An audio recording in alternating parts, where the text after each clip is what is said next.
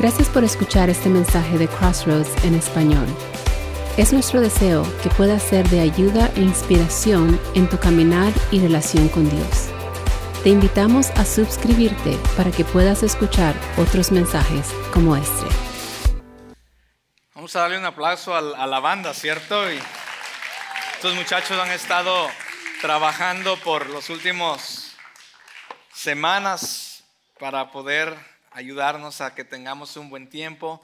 Pero ahora quiero invitarle a que le dé un aplauso a quien realmente se lo merece sobre todas las cosas, a Jesús, al Rey que vino, dejó su gloria para venir a esta tierra y estar con nosotros.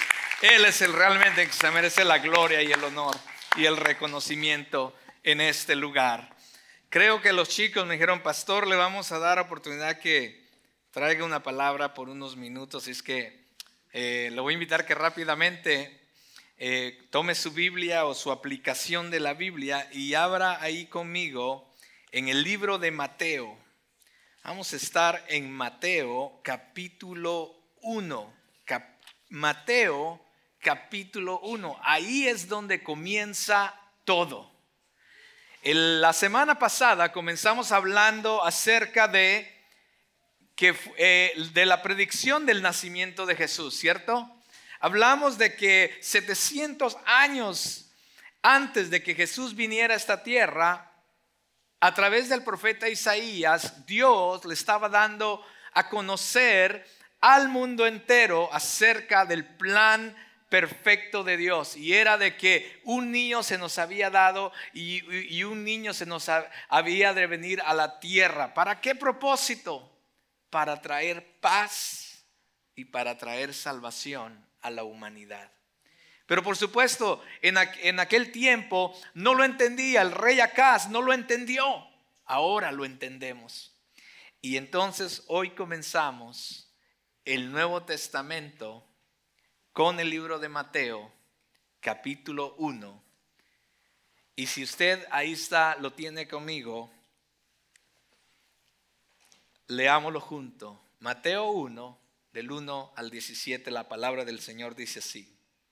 Libro de la genealogía de Jesucristo, hijo de David, hijo de Abraham. Abraham fue padre de Isaac, Isaac de Jacob, y Jacob de Judá y de sus hermanos. Judá fue padre de Fares y de Sara, cuya madre fue Tamar. Fares fue padre de Esrom y Esrom de Aram. Aram fue padre de Aminadab, Aminadab de Naasón y Naasón de Salmón. Salmón fue padre de Boz, cuya madre fue Raab. Boz fue padre de Obed, cuya madre fue Ruth. Y Obed fue padre de Isaí. Isaí fue padre del rey David. Y David fue padre de Salomón, cuya madre Betsabé había sido mujer de Urías. Salomón fue padre de Roboam, Roboam de Abías y Abías de Asa. Asa fue padre de Josafat, Josafat de Romam y, y Joram, perdón, y Joram de Usías. Usías fue padre de Jotán, Jotam de Acaz y Acaz de Ezequías. Ezequías fue padre de Manasés, Manasés de Amón y Amón de Josías. Josías fue padre de Jeconías y de sus hermanos durante la deportación a Babilonia. Después de la deportación de Babilonia, Jeconías fue padre de Salatiel y Salatiel de Zorobabel. Zorobabel fue padre de Abiud, Abiud de Eliakim y Eliakim de Azor. Azor fue padre de Sadoc, Sadoc de Akim y Akim de Eliud. Eliud fue padre de Eleazar, Eleazar de Matán y Matán de Jacob. Jacob fue padre de José, el marido de María, de la cual nació Jesús llamado el Cristo. De manera que todas las generaciones, desde Abraham hasta David, son 14 generaciones, y desde David hasta la deportación a Babilonia, 14 generaciones, y desde la deportación a Babilonia hasta Cristo, 14 generaciones. Oremos. Amado Dios, estamos contentos cuando se llega este, eh, estas fechas, esta estación del año, Señor, viene como un extragozo en nuestras vidas porque viene a nuestro recuerdo lo que tú hiciste, Señor, por nosotros. No solo la muerte, pero no hubiera habido muerte si no hubiera habido un nacimiento. Y por eso nos alegramos porque tú, Dios mismo, vino y se encarnó y habitó entre nosotros. Señor, gracias. Que jamás, que no esperemos hasta estas fechas para recordar ese suceso ese suceso, Señor, sino que en nuestros corazones y nuestras vidas constantemente recordemos lo que tú hiciste por cada uno de nosotros. Gracias te doy por tu palabra, porque tu palabra es fidedigna, tu palabra es verdad y tu palabra, Señor oh Dios, ha sido inspirada por ti para cambiar el corazón del hombre. Señor, por eso en esta hora, mientras estudiamos este pasaje, sea tu Espíritu Santo hablando a nuestras vidas y que seas tú hablando a cada uno de nosotros, Señor, y no sean simplemente mis palabras, sino que sea tu palabra solamente, Señor, llegando a nuestra mente, eh, a nuestros oídos, a nuestra mente y a nuestro corazón. Y, y sobre todo que tu Espíritu Santo nos ayude entonces a ponerla en práctica en nuestras vidas para que nuestras vidas jamás sean igual. En Cristo Jesús oramos y te damos gracias. Amén y amén. Quizás te estés preguntando por qué el pastor Carlos vino a leer toda esa lista de nombres que no tienen ningún sentido. y en realidad la mayoría de personas cuando comienzan a leer el Nuevo Testamento, este capítulo 1 de Mateo es uno de esos que cuando llegamos a eso decimos, aquí yo no encuentro nada de que pueda aprender y le damos la vuelta, ¿cierto? Es más, muy pocas veces predicadores usan este pasaje para predicar. Imagínense en qué lío me metí yo. Entonces, porque todo el mundo dice, ¿por qué Mateo comienza con todos esos nombres? Bueno, déjeme comenzar diciendo que en cómo comienza el capítulo o el Nuevo Testamento, las primeras palabras donde dice el libro de la genealogía de Jesucristo, literalmente en el, en el original dice el Génesis o el principio de Jesucristo. El Génesis de Jesucristo. Que no es una casualidad que el Antiguo Testamento comienza con un libro llamado exactamente Génesis o el comienzo. Y ahora en el Nuevo Testamento las primeras palabras del Nuevo Testamento y del libro de Mateo comienzan precisamente con el Génesis de Jesucristo. Porque es aquí exactamente, mis amados, donde parte todo. Aquí es donde todo el Antiguo Testamento viene a tomar su lugar. Y aquí es donde el Nuevo Testamento comienza a demostrarnos este gran plan y propósito que era para cada uno de nosotros. Entonces, aquí estamos viendo que entonces Mateo comienza con estas palabras inspiradas por el Señor, con la genealogía o la historia de Jesús, de este que sería llamado el Cristo, el Mesías. Y aquí está el puente, este es el puente entre el Antiguo y Nuevo Testamento. Ahora, lo que quiero compartir el día de hoy acerca de esta gran lista de nombres con ustedes son cuatro cosas.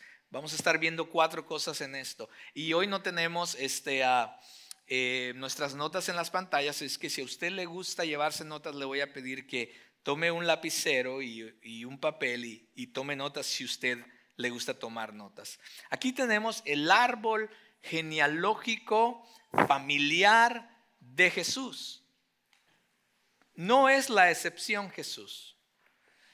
Y entonces vamos a ver, así como usted, cada uno, cada ser humano, usted y yo tenemos un árbol genealógico, también Jesús tenía uno.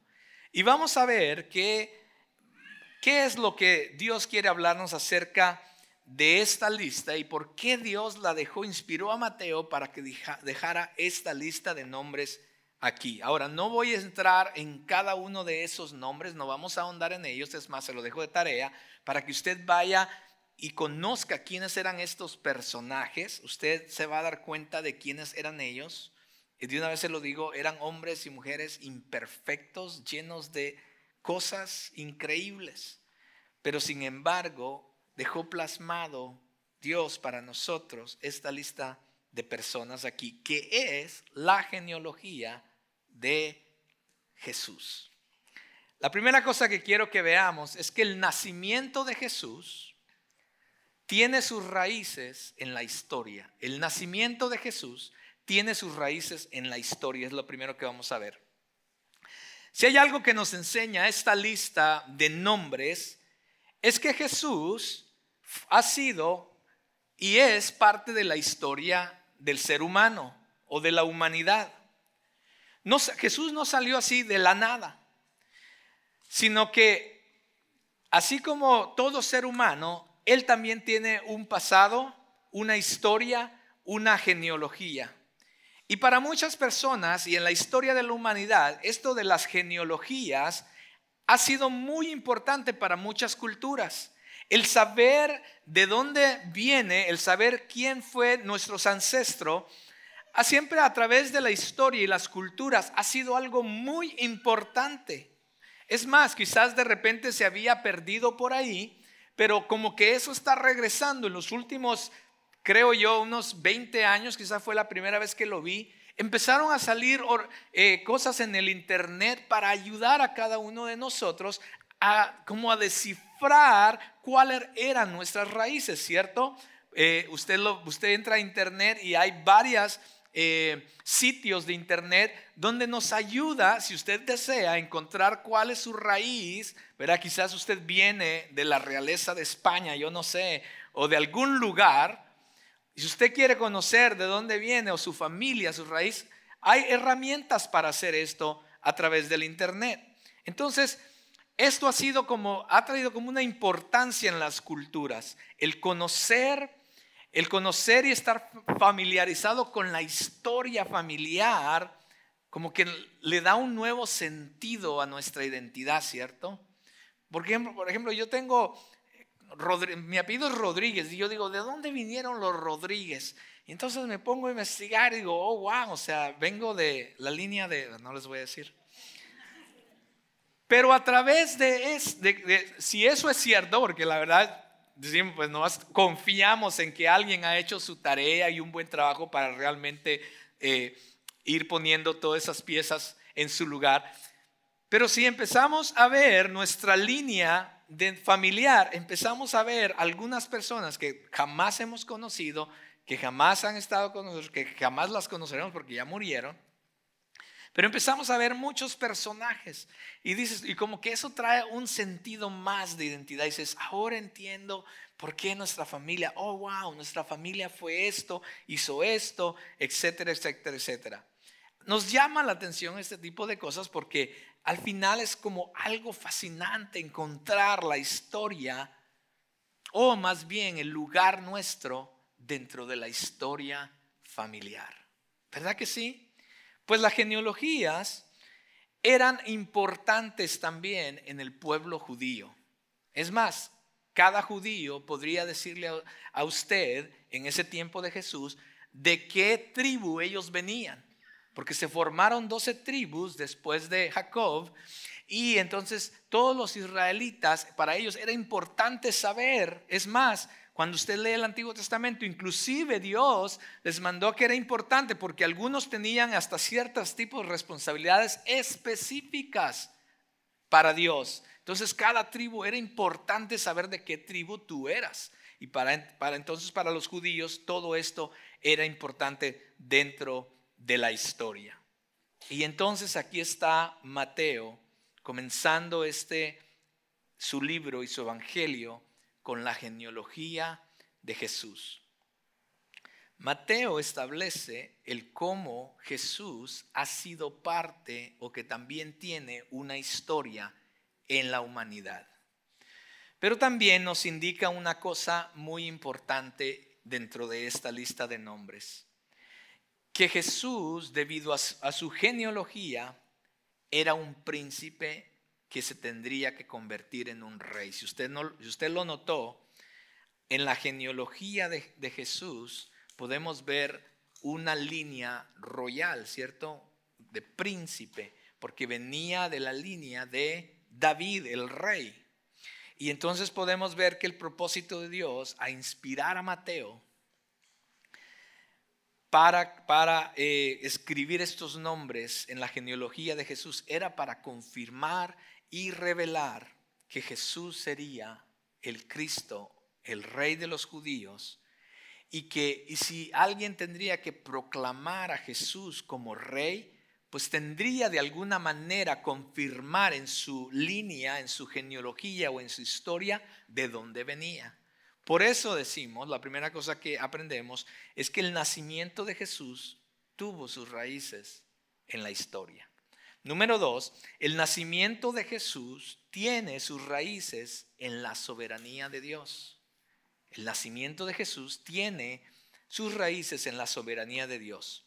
¿Por qué Mateo divide la genealogía en tres grupos. No sé si usted lo notó, también lo divide en tres grupos. Observe lo que dice el, versículo 17.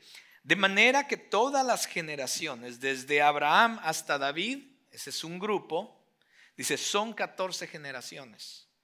De David, ah, de David hasta la deportación a Babilonia, son 14 generaciones.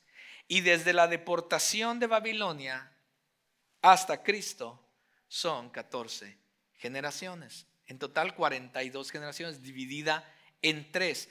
¿Por qué Mateo habría de escribir este tipo de cosas?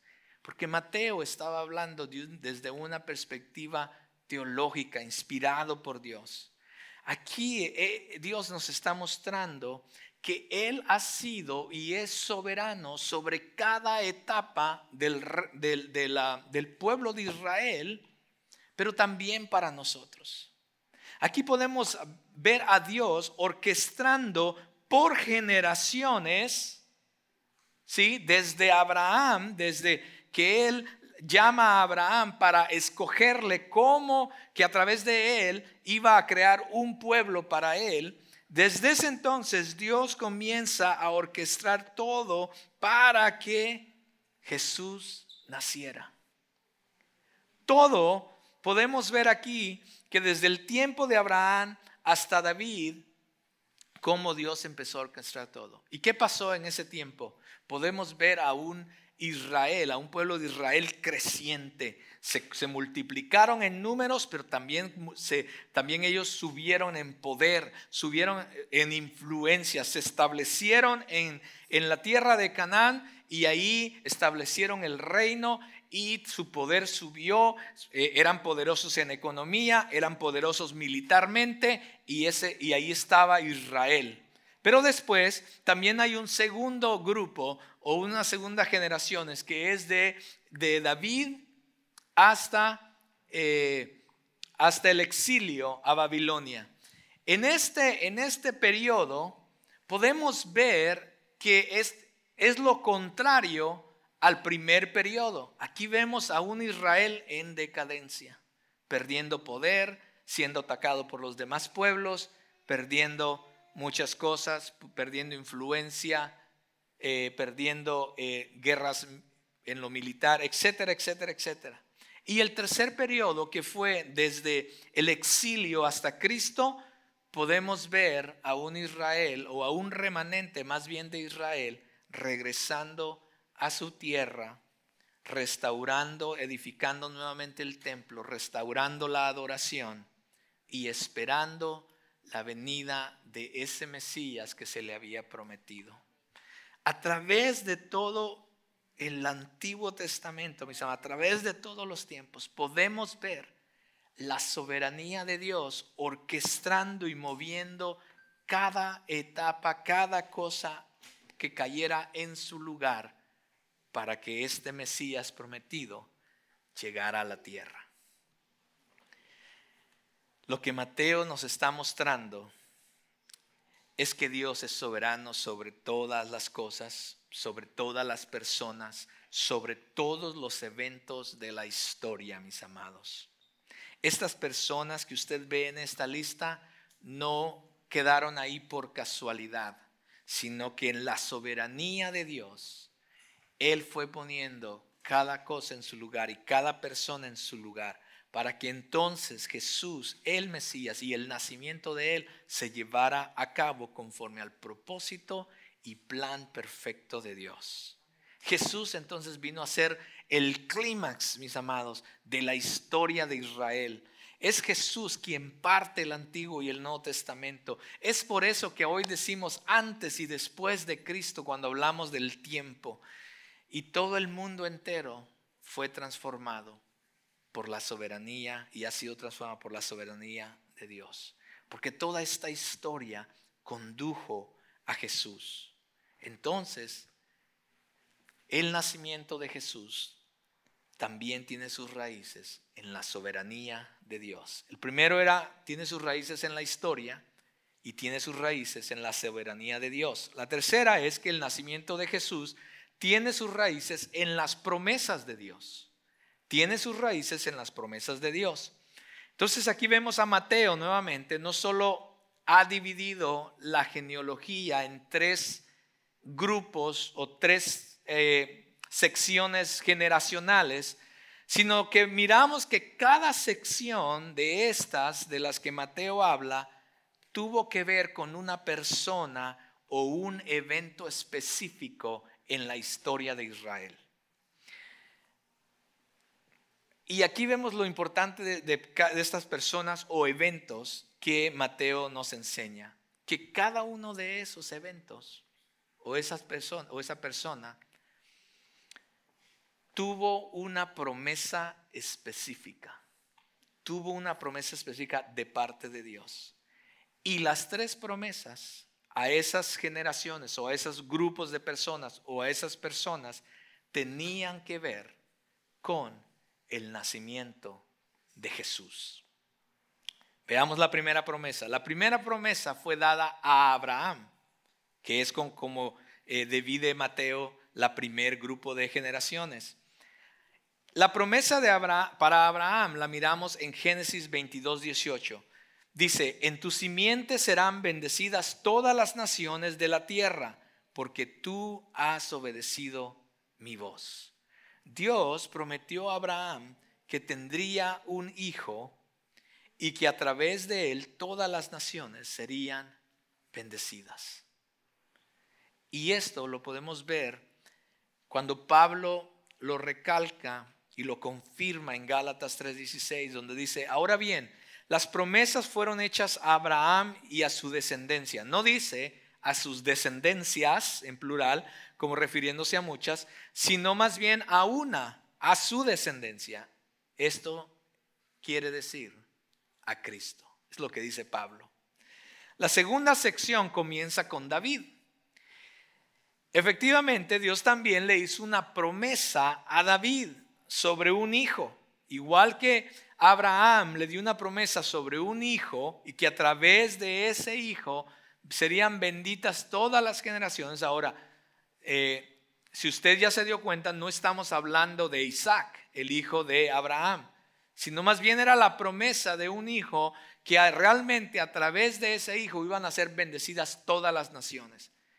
Esa es una profecía acerca del Mesías que vendría, en este caso, acerca de Jesús el Cristo. La segunda es a David, lo encontramos en segunda de Samuel 7, donde dice, cuando tus días se cumplan, le está hablando Dios a David, y reposes con tus padres, levantaré a tu descendiente después de ti, el cual saldrá de tus entrañas, y estableceré su reino. Su casa y, su, tu reino permanecerán para siempre delante de mí. Tu trono será establecido para siempre. Esa fue la promesa que Dios le dio a David. Por supuesto, nuevamente, no está hablando del hijo natural de David, que fue Salomón, porque Salomón murió. Y el reino de Salomón no fue para siempre, sino nuevamente esto nos lleva a la promesa de aquel hijo que en verdad iba a reinar y su reinado iba a ser para siempre. Este, mis amados, es nuevamente una profecía acerca del Mesías, acerca de Jesús el Cristo. Y la tercera, la tercera sección es a los exiliados. ¿Se acuerdan? Hablamos un poco de esto la semana pasada, donde Acá se hace un desastre Y Acaz era, si usted se acuerda, la, la semana pasada hablamos de Acaz. Acaz está, es parte de la genealogía de Jesús. Y después de Acaz, eh, el pueblo de Israel, el reino de Israel es destruido y todos son exiliados a diferentes lugares. Después de ahí vienen muchos diferentes exilios. Pero aquí es donde Isaías da una promesa a los exiliados en Isaías 9, donde dice, porque un niño nos ha nacido, un hijo nos ha sido dado, y la soberanía reposará sobre sus hombros, y se llamará su nombre admirable, consejero, Dios poderoso, Padre eterno, príncipe de paz. El aumento de su soberanía y de la paz no tendrá fin sobre el trono de David y sobre su reino, para afianzarlo y sostenerlo con el derecho y la justicia desde entonces y para siempre. Wow Hablamos de esto la semana pasada. Entonces el libro de Isaías nuevamente fue escrito para advertir al pueblo de Dios en ese entonces sobre el exilio venidero y brindarles consuelo durante ese exilio. El exilio, mis amados, para Israel fue el momento más bajo. Lo habían perdido todo. Habían perdido el reino, habían perdido el templo, habían perdido su libertad. Era el momento más bajo y parecía que no había esperanza, pero es ahí donde una vez más Dios a través del profeta Isaías les da la promesa de que les daría un hijo. ¿A qué hijo se refería? Nuevamente, esta promesa se estaba refiriendo al que sería el Mesías, en este caso a Jesús el Cristo. So, la promesa que se le fue dada a Abraham de bendecir a las naciones a través, se cumple en Jesús. La promesa que le fue dada a David, que, que a través de él vendría uno, que su reino no tendría fin, se cumple en Jesús. Y la promesa dada a los exiliados acerca de que vendría uno que traería paz y su gobierno sería eh, para siempre y no terminará, se cumple en Jesús. Son mis amados, el nacimiento de Jesús tiene sus raíces en la historia, tiene sus raíces en la soberanía de Dios, tiene sus raíces en las promesas de Dios, pero también tiene sus raíces en la gracia de Dios. Cuando usted empieza a leer y a estudiar los personajes que están en esta lista, usted se dará cuenta que son personajes con testimonios cuestionables. Es más, cuando usted lo em, empieza a conocer a esas personas de ahí, usted se, empieza a preguntar, yo lo hice, ¿por qué Dios escogería a una persona como esas para ponerlo en, la, su genealogía? ¿Por qué Dios escucha? Y empezamos a ser hasta críticos y empezamos a juzgar a muchas de estas personas que están en esta lista. Pero la pregunta es, ¿será que Dios habría puesto a uno de ustedes o a mí en esta lista? Cuando vemos las personas que Dios escogió en esta lista y el tipo de vida que tenían, empezamos a juzgarlos. Y la pregunta que debemos hacernos es, ¿pondría Dios nuestro nombre en esta lista? Porque muchos de esos personajes, mis amados, que vemos aquí en, la genealogía, eran hombres y mujeres imperfectos. Pero quiero concentrarme y hablar de cuatro personajes que están aquí en esta, en esta lista. Porque era inusual en todas las culturas de antes, sobre todo en la cultura judía, era inusual que se nombraran mujeres en dentro de la genealogía de una familia. Usualmente eran los patriarcas, los hombres eran los importantes. Jesús, hermanas, Jesús vino a cambiar todo eso para, para las hermanas, para las mujeres. Pero era muy inusual pero sin embargo, a través de la inspiración del Espíritu Santo, Mateo incluye a cuatro mujeres, no a una, sino a cuatro. Ahora, si usted fuera con un buen judío y le preguntara, bueno, ¿sabes qué? Necesitamos incluir cuatro mujeres dentro de la genealogía. Ellos inmediatamente, o quizás nosotros, inmediatamente habríamos pensado en una Sara, en una Rebeca, en una, eh, eh, la esposa de Jacob, ¿quién era? En una Raquel. Tal vez, quizás Lea hasta podría entrar ahí. Pero vea las que, las que aparecen dentro de la genealogía de Jesús. Aparece Tamar, Raab, Ruth y Betsabé. Vamos, vamos mirando un poquito de ellas a ver qué es lo que sabemos de ellas. Muy rápidamente. Tamar. Tamar era la esposa de uno de los hijos de Judá. Judá era uno de los hijos de Jacob. Cuando o sea, Judá era su suegro. Cuando Judá perdió a su esposa, Tamar se acostó con él y dio a luz a mellizos. Esos mellizos eran Pérez y Sera y a través de Pérez continuaba la línea mesiánica de donde vendría Jesús. Dentro de la línea mesiánica, dentro de la línea familiar de Jesús, había incesto. Después está Raab. Raab era una prostituta que vivía en la ciudad de Jericó ella se convirtió en la madre de Boz, el bisabuelo de David. En la línea familiar de Jesús había una prostituta.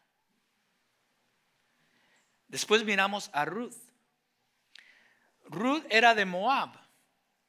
Deuteronomio 23:3 dice, ningún amonita ni moabita entrará en la asamblea del Señor, ninguno de sus descendientes, aún hasta la décima generación, entrará jamás en la asamblea del Señor, decía Deuteronomio.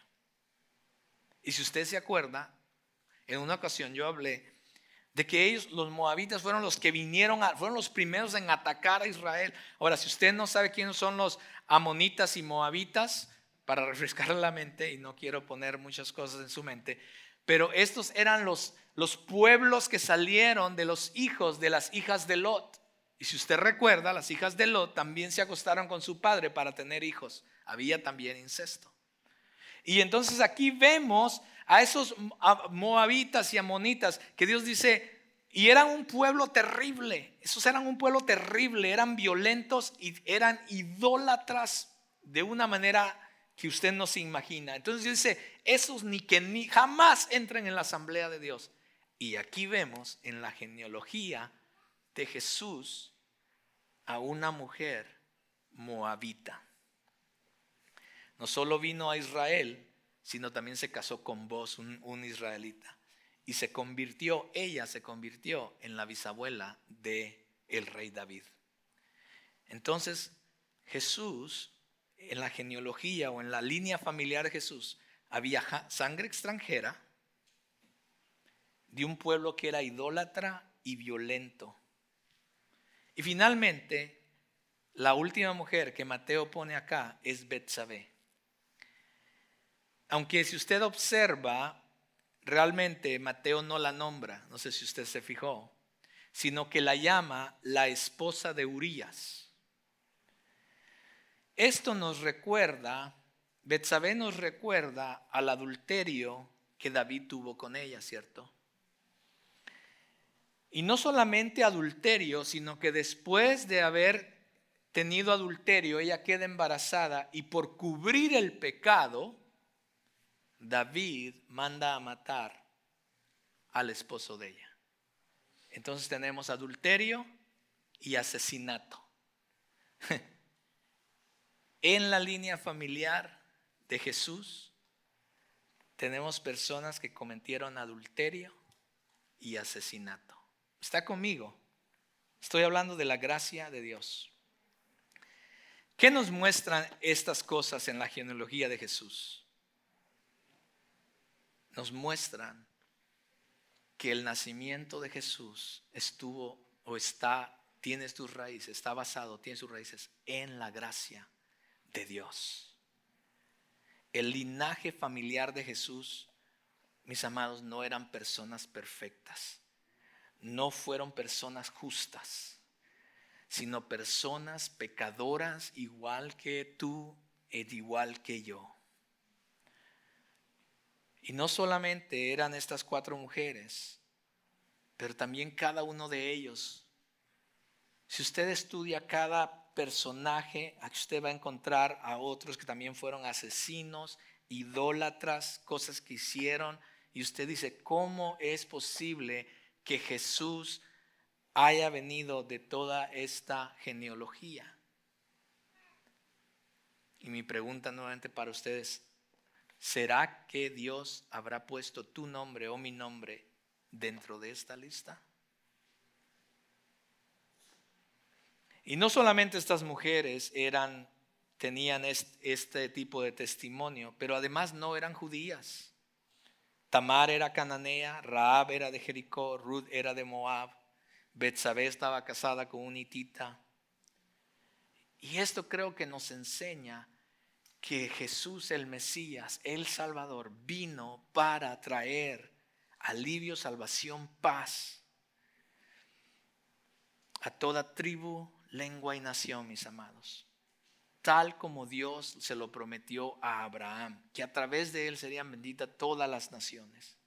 Ahora, una cosa que sí quiero que estemos claros es que en esta línea que usted está viendo, el pecado que vino a través de todos ellos no llegó a Jesús. Debo decir por qué. Porque cuando llegamos a Mateo 1.16, la palabra de Dios dice que Jacob fue el padre de José. ¿Está conmigo? José, el marido de María, de la cual no dice del cual, no está hablando de José ya, sino ahí, como que pone un punto y aparte para que entendamos. El marido de María, de la cual, o sea, de María, nació Jesús llamado el Cristo. Porque Jesús no fue concebido por el hombre, Jesús fue concebido por el Espíritu Santo. Entonces, Toda esta línea que acabamos de ver de pecado no llegó a Jesús. Por eso Él fue un ser sin pecado. Por esta misma razón. Pero podemos ver a través de toda la historia y su línea familiar de dónde vino Jesús. Ahora, como dijimos antes, todo, todo mundo tiene su pasado. Y usted y yo no somos la excepción. Usted tiene su pasado y yo también tengo mi pasado.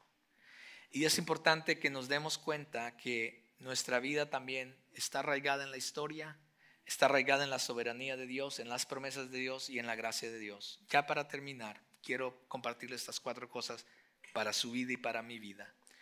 Tu vida tiene raíces en la historia.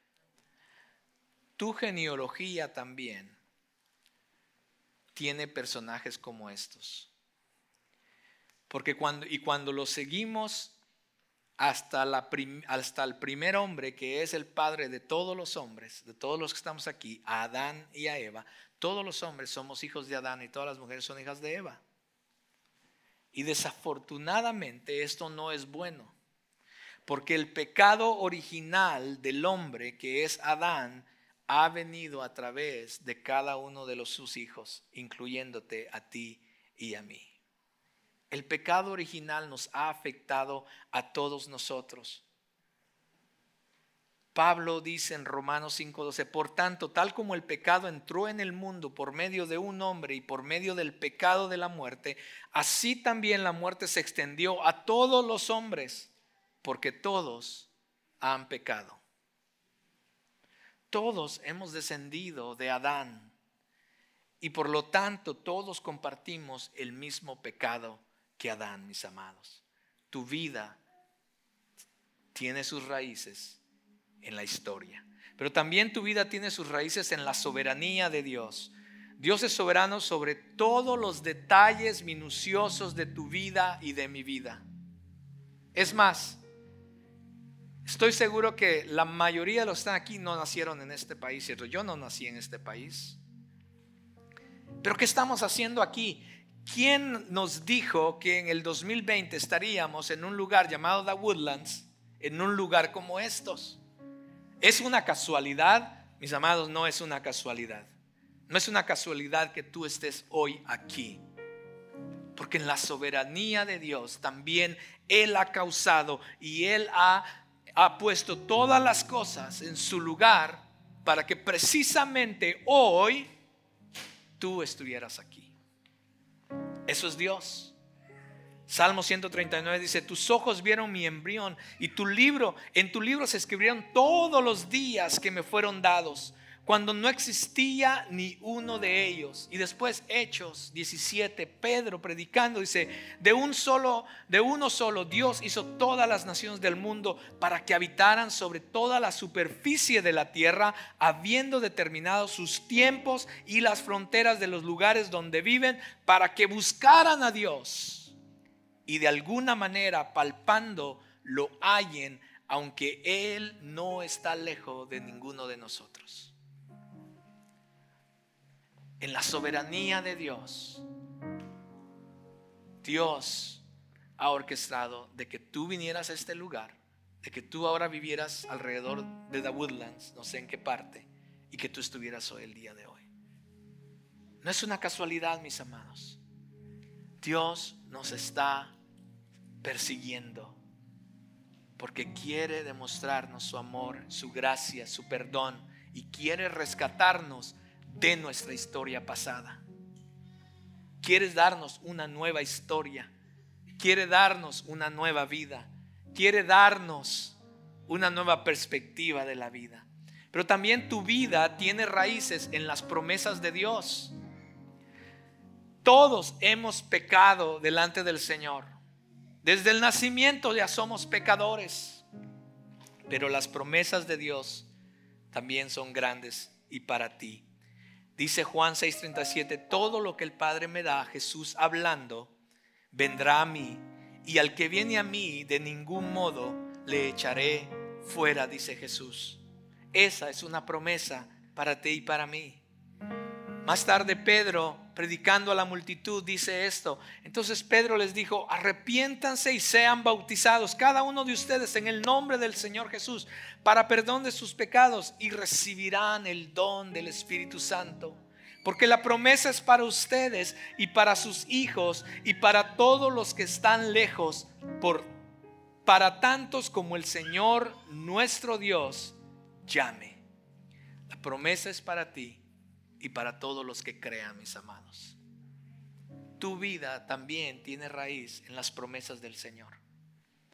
Quizás si tú aún no le conoces, si tú aún quizás no tienes una relación con Él, o quizás, quizás le has invitado a ser el Señor y Salvador, pero no realmente estás viviendo una vida conforme a su voluntad, el Señor quizás hoy te está diciendo, tu vida tiene sus raíces en mis promesas y yo deseo que vivas una vida conforme a como yo deseo, conforme al plan y propósito que yo tengo para ti.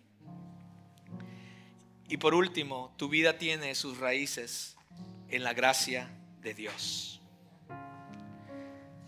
Pablo nos recuerda esto en Efesios donde dice, porque por gracias ustedes han sido salvos por medio de la fe. Esto no procede de ustedes esto no es por obra, dice Pablo, para que nadie se gloríe.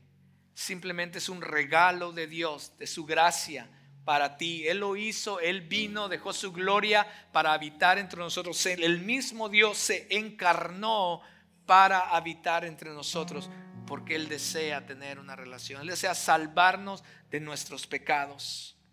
Y esto no hay nada que tú y yo podamos hacer. No hay nada que tú y yo podamos hacer. Pero si soy buena gente, no es suficiente. Pero si hago esto para los necesitados y los pobres, no es suficiente. Jamás nada de lo que tú y yo hagamos será suficiente para pagar el precio por nuestro pecado. Tuvo que Jesús, porque si no, mis amados, hubieron 42 generaciones. Ninguno, ninguno de esos hombres y mujeres pudieron hacer algo para salvarse. Por eso Dios tuvo que enviar a su Hijo para venir al mundo por ti y por mí.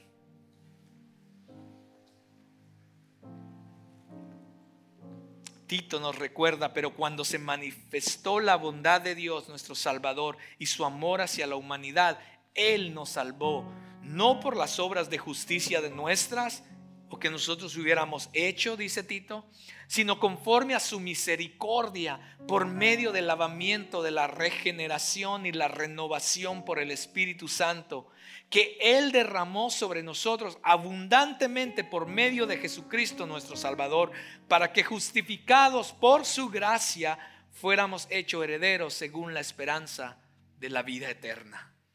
Esa es la promesa para cada uno de nosotros.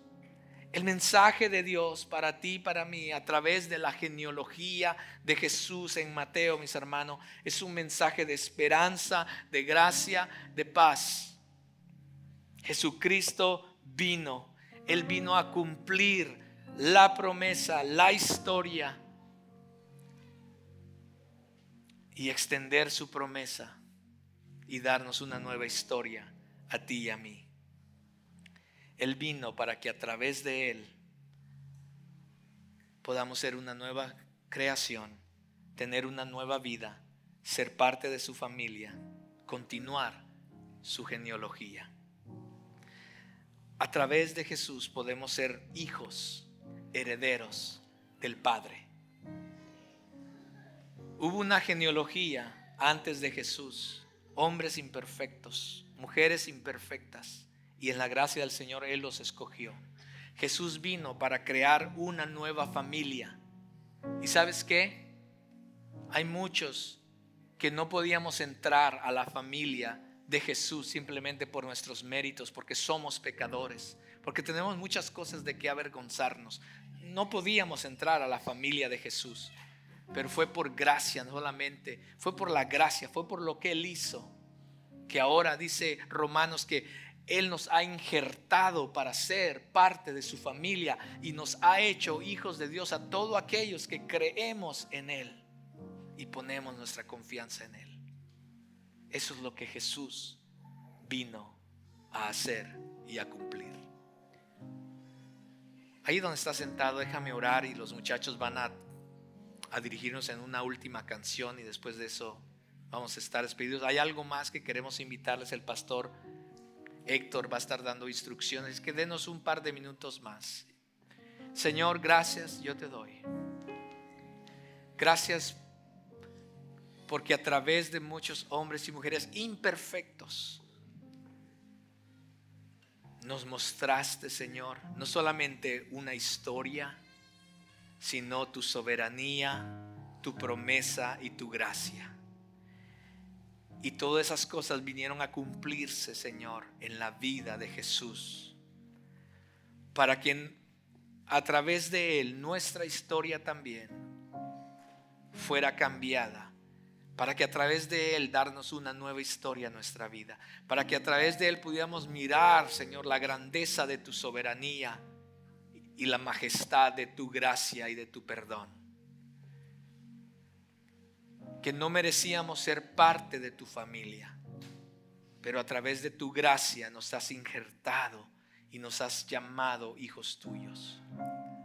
Señor, que nunca olvidemos esto en nuestras vidas. Y si hay personas aquí, Señor, que aún no tienen una relación contigo, que no han conocido lo que es tener una relación con el Padre a través del Hijo Jesús, te pido, Señor, que tu Espíritu Santo esté tocando sus corazones y que los que hemos hablado hoy, Señor, sea un palpitar en ellos y que vengan, Señor, a tu conocimiento y al arrepentimiento, Señor, para que tú puedas ser también su Señor y Salvador. Te doy gracias por haber venido al mundo hace más de dos mil años por nosotros. Y por eso te cantamos y levantamos nuestra adoración a ti Mesías, Habashia, el Salvador y Señor nuestro. Amén. Esperamos que hayas disfrutado este mensaje. Si deseas saber más acerca de cómo tener una mejor relación con Dios o deseas más información acerca de nuestra iglesia, visita nuestra página de internet crossroadstw.org.